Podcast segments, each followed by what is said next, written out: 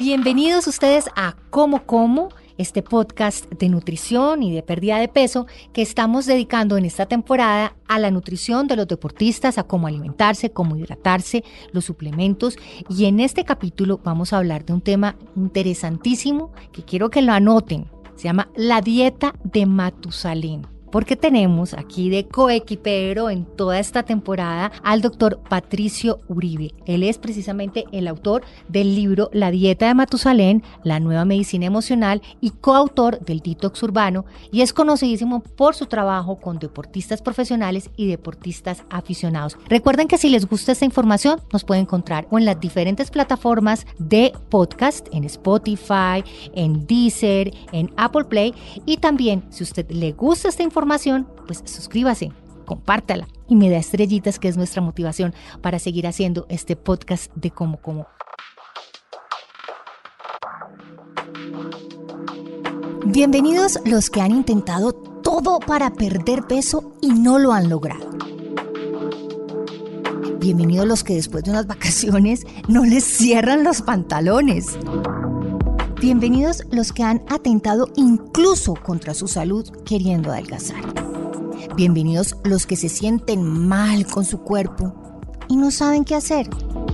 Nutricionista no soy. Nutrióloga tampoco. Coach, pero por más de 30 años he intentado todo lo que existe, todas las dietas, todos los métodos, todos los tratamientos para poder perder peso y estar en forma. Sé qué funciona y qué no. Y tengo acceso a los mejores expertos en el tema. Y eso quiero compartir con todos ustedes. Mi nombre es Patricia López Ruiz y bienvenidos a Como Como.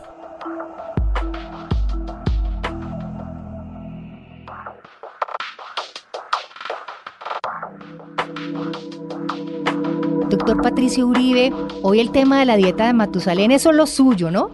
Claro que sí. Bueno, la idea es poder mencionar estos criterios actuales para alimentar la vitalidad. En este libro, nuestro trabajo junto con María Paula, mi esposa, fue hacer una revisión de lo que se ha dicho en los últimos 40 años sobre salud, sobre alimentación y vitalidad y poder sacar unos principios digamos, universales para que una persona que quiere alimentarse de manera sana, de manera inteligente, pueda aplicar estos principios a su manera de comer. ¿Por qué le puso la dieta de Matusalén? Porque es que Matusalén es em, imagen de algo que lleva siglos andando. Porque la idea de Matusalén nos daba el concepto. Más años que Matusalén. Exacto, de que en la alimentación también está la longevidad y que la calidad de vida a medida que pasan los años y nos vamos volviendo más viejos, hay que construirla bocado a bocado a lo largo de toda la vida. Y eso de construir bocado a bocado me parece tan interesante porque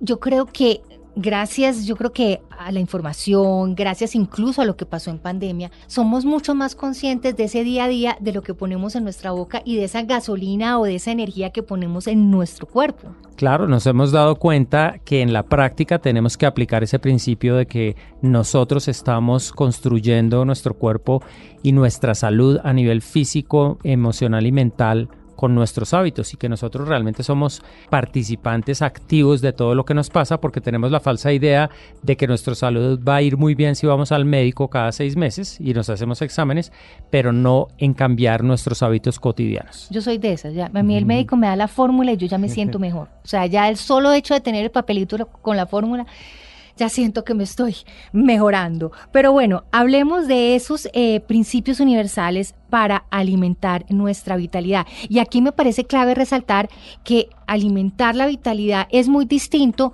a comer por comer. Así es, es comer inteligentemente, a conciencia, con propósito y entender que estamos alimentando nuestras células, la mitocondria de las células, los lisosomas, los tejidos del cuerpo, pero no simplemente llenando un saco vivo con comida. además, a unas horas predeterminadas que yo no sé por qué existen, entonces que uno tiene que antes de la una de la tarde haber almorzado, antes de las ocho de la noche haber comido, o sea, como que existen esos horarios en donde tenemos que alimentarnos o comer porque sí. Sí, suena bastante obvio, pero el primer criterio es coma solo alimentos aptos para consumo humano. Uno diría, pero, ¿cómo así? que yo no voy a comer, eh, no sé qué. Sí, no voy a comer polvo de ladrillo. Sí. Pero la idea es interesante porque yo digo que hay ciertas galletas en el mercado que, entre ellas y que entre ellas y un pedazo de cartón la diferencia es la presentación. Es el, es el saborizante que le ponen. Así es. Pero entonces eso es un principio para llamar la atención de que no todo lo que venden en un supermercado es apto para consumo humano y que de hecho una proporción importante de alimentos que nos venden allí no lo son. Y sabe que ahí yo tengo un tipcito que me encanta compartirlo y es que los alimentos de verdad no tienen esa tablita atrás con el contenido nutricional. O sea, si usted va a buscar un brócoli, un brócoli no tiene ningún tipo de, empaque, no tiene etiqueta, no le va a decir cuántos carbohidratos, no le va a decir cuántos azúcares. un, brócoli es un brócoli.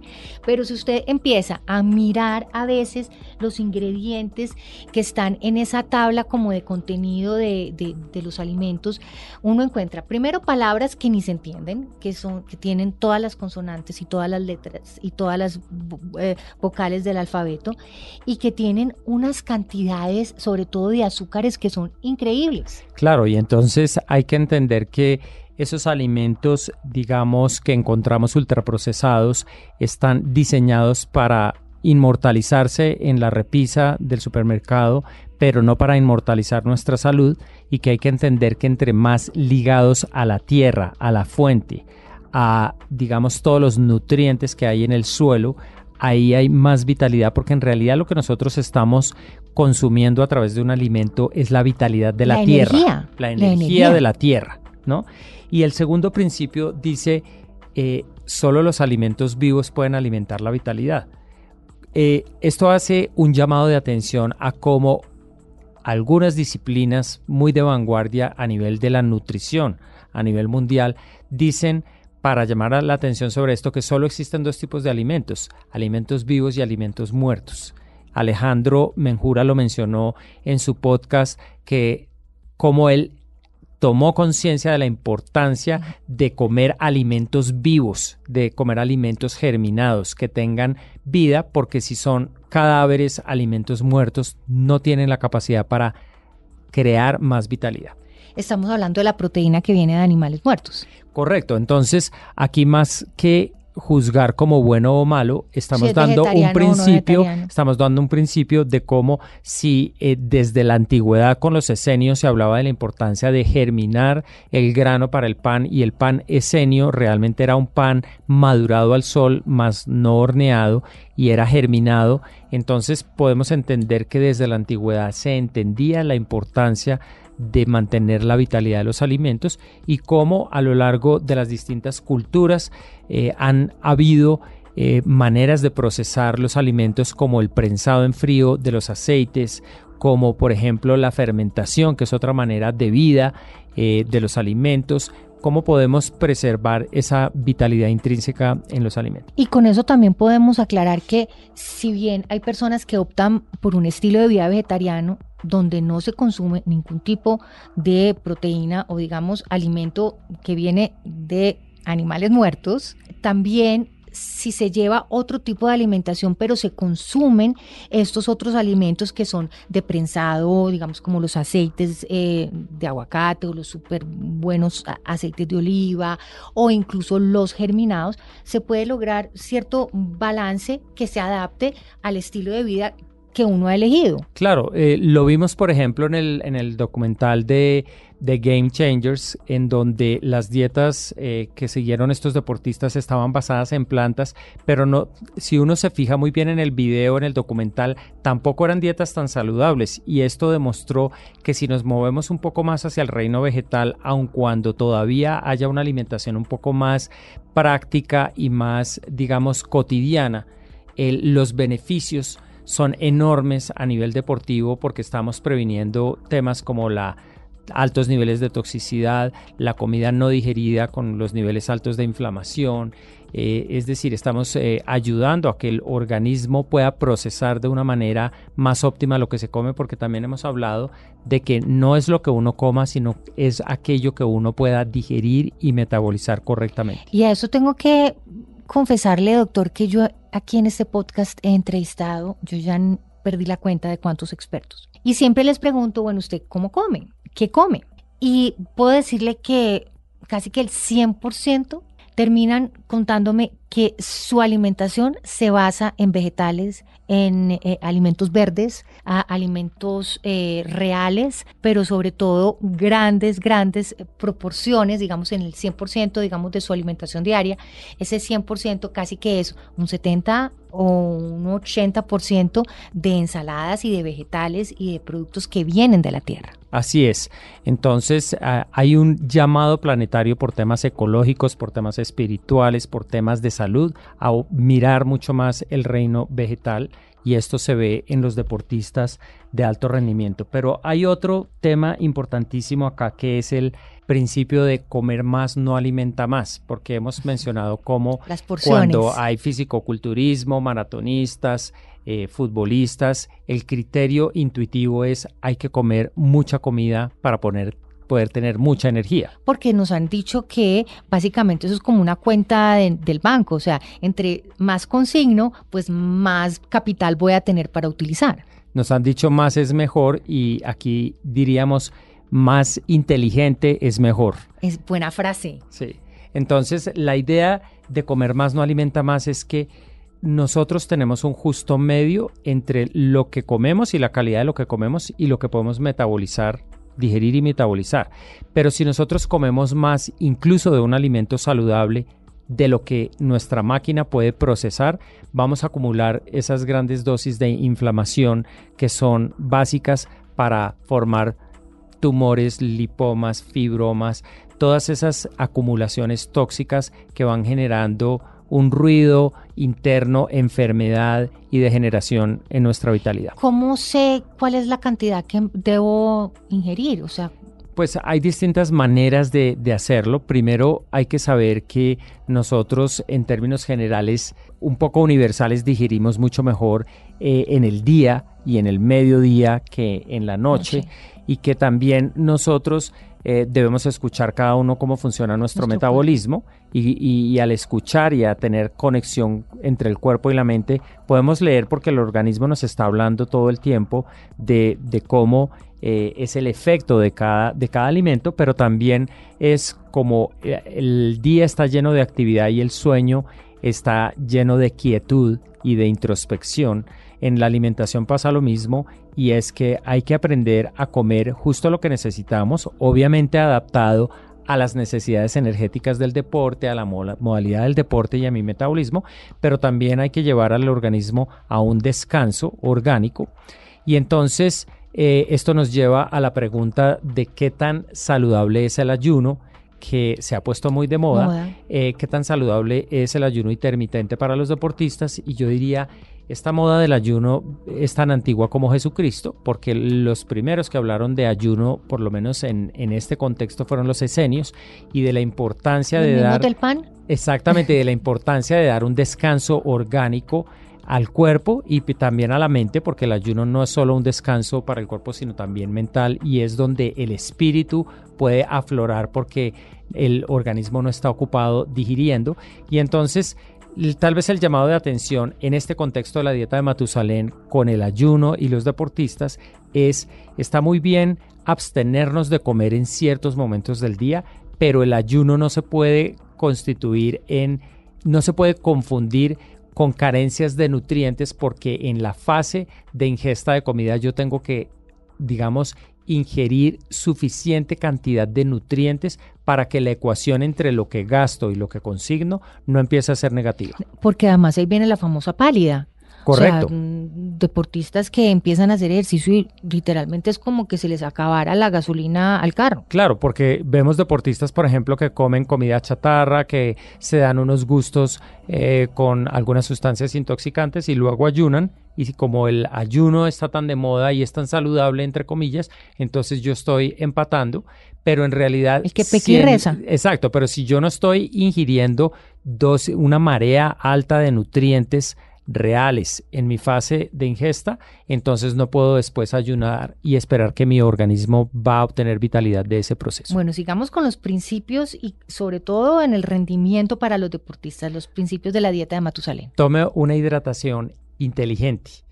no es agua lo que necesita el organismo. Así como no necesitas comida coloquialmente, no necesita agua, necesita una hidratación me correcta. todo lo que yo sabía de hidratación. Para mí hidratación era tome mínimo ocho vasos de agua diaria. Claro, está, está bien el llamado de atención. No es que no haya que tomar agua, sino que el agua per se, digamos, carece de unas características que son fundamentales. El líquido de nuestro cuerpo es un cableado eléctrico y ese cableado eléctrico de, cableado líquido debe poder transmitir electricidad del sistema nervioso. Nuestro cuerpo es un alto porcentaje de agua, pero los líquidos que van circulando por nuestro cuerpo son ríos de vitalidad, pero son o no son conductores de esa energía eléctrica de la vida.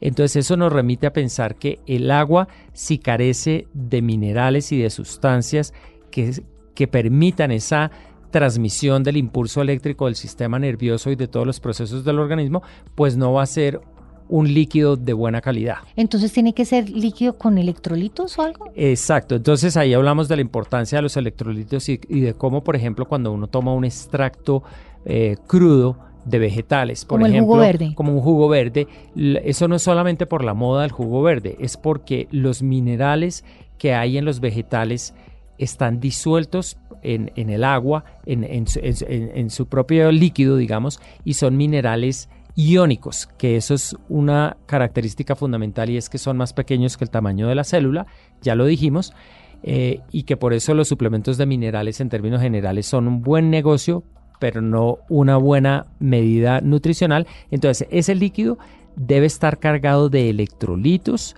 o porque los pongo inteligentemente en un suplemento o porque los agrego de materia vegetal que me lo provee. Y no vamos a hablar de marcas, pero en, el caso de los deportistas, pues existen muchísimas marcas de productos para hidratar eh, a los deportistas. Entonces hay que buscar es eh, líquidos que hidraten a través de los electrolitos. Sí, maneras inteligentes, orgánicas, compatibles con el funcionamiento de, la célula, exacto, de generar esa digamos, e, e, ese líquido inteligente que está cargado de minerales, de enzimas y de distintas sustancias que son, digamos, transmisores de esos mensajes eléctricos, de esos mensajes enzimáticos que son claves para la vitalidad. Una pregunta mm, sencillita. Si yo ese jugo verde me lo tomo, lo hago de productos que tengo congelados, ¿se pierden en algún momento en la cadena los... Eh, la pregunta está muy buena. En términos generales, los minerales no se pierden ni con la cocción